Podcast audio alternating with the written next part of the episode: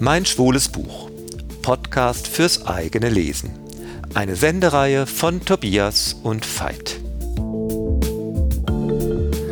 Hallo Tobias, willkommen in der Berggasse 8. Hallo Veit. Heute sprechen wir über Larry Mitchell, The Faggots and Their Friends Between Revolutions.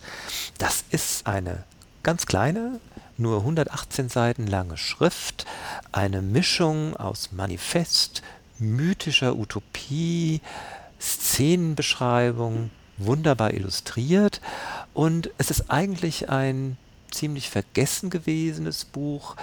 Äh, es stammt aus dem Jahr 1977 äh, und es ist jetzt in einem Reprint wieder aufgetaucht und dann durfte es natürlich im Löwenherz-Sortiment nicht fehlen.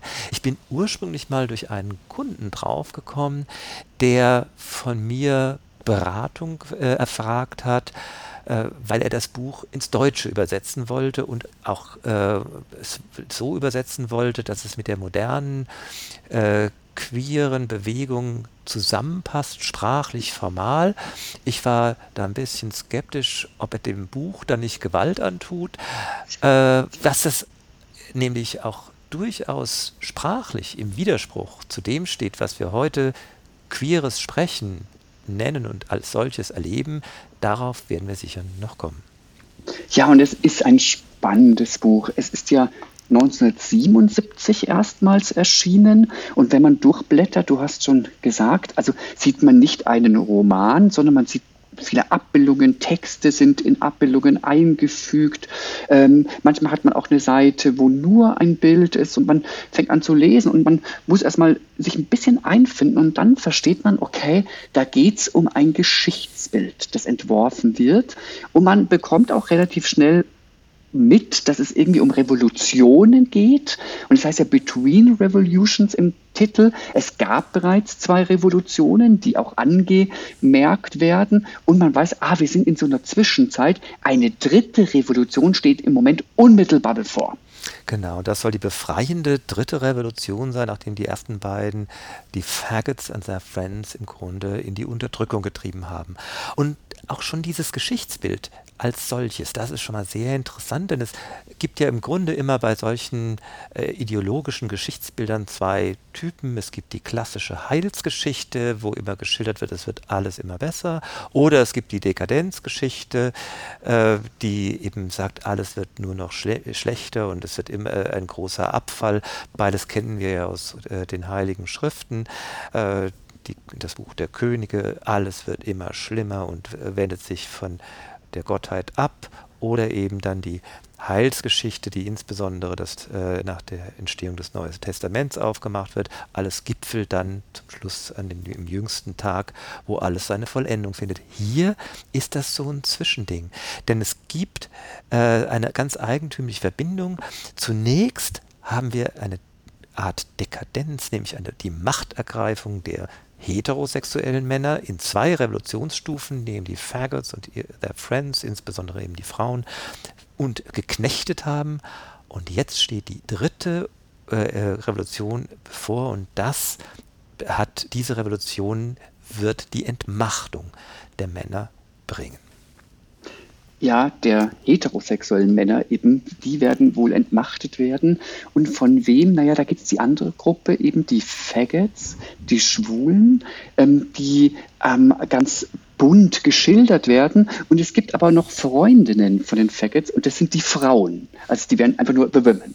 Und die sind unterschiedlichen Repressionen ausgesetzt der heterosexuellen Männer, eben nach den vorangegangenen Revolutionen, aber sie bewahren sich einen sehr menschlichen und schon deutlich lustvollen Zugang zur Welt und zum Leben, was die Faggots schon unmittelbar als die sympathischere Gruppe in diesem, in diesem Geschichtsbild ähm, identifiziert.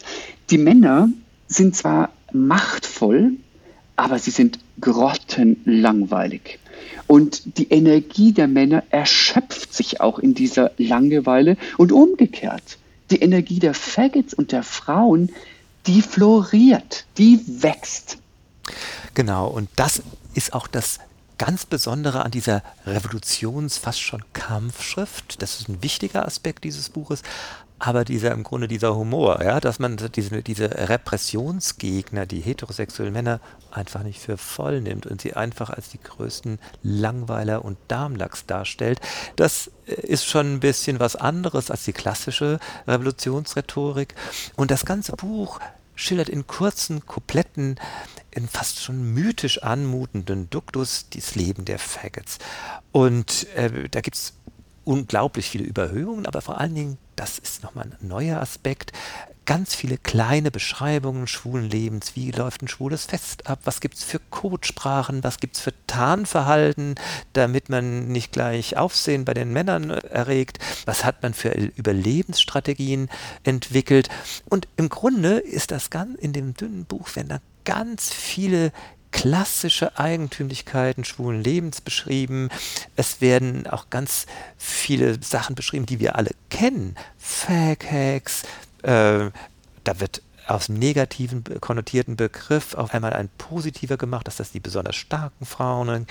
Es wird Bitch Talk unter den Queens, eine Sonderform der Faggots, berichtet. Es gibt eine religionskritische Episode, die Geschichte, warum Gott starb, hat nämlich die Faggots von den Wolken verbannt. Jesus ist es langweilig geworden, dann ging er von Gottes rechte Seite und Gott starb vor Gram. Was denn nun die Nachbarn sagen, dass Jesus zu den Faggots gegangen ist. Also all dies auch wahnsinnig humorvoll in ganz vielen stilistischen und formal unterschiedlichen Abschnitten. Ja, und dann liegt hinter dem Ganzen eine, ich finde fast schon sehr moderne Auffassung von Schwulen. Gibt wahre und falsche Schwule, also Faggots. Man ist nicht einfach nur Faggot, weil man Männer mag, sondern es geht auch um eine richtige Lebensweise. Etwas, was vielleicht in unserer heutigen Zeit manchmal fast verloren geht. Und Wer sind die, die dann nicht die richtigen Lebensweisen haben? Das sind dann die Queers. Ja? Das sind so ein bisschen die Klemmschwestern und die Anpasser. Übrigens auch eine sehr unterschiedliche Belegung des Wortes queer. Aber da haben wir auch unter den Faggots gibt es eben auch verschiedene Gruppen und die richtigen Faggots sind dann die, die die richtige Lebensweise haben. Genau, das finde ich, hast du ja schon kurz angedeutet, das äh, war mir eingangs ja auch schon sehr wichtig, diese sprachliche Verschiebung hier äh, die Verräter und Aufrechte, hier werden die Queers, die ja heute im Grunde die, diejenigen sind im Grunde, die äh, das richtige Leben in Anspruch nehmen, die im Grunde in der Rolle der Faggots in diesem kurzen Buch sind, die werden hier als die Verräter äh, denunziert und man sieht einfach, wie mit sprachlichen Mitteln zu verschiedenen Zeiten äh, immer wieder das Gleiche, nämlich wer gehört wirklich dazu, wer gehört nicht dazu, markiert wird. Ja, ja, es ist letztendlich ein Paradebeispiel einer Rhetorik, einer Bewegung. Es geht um Aufrechte und Getreue und daneben Verräter und Abtrünnige. Genau, und es gibt dann jetzt äh, wirklich eine Kaskade.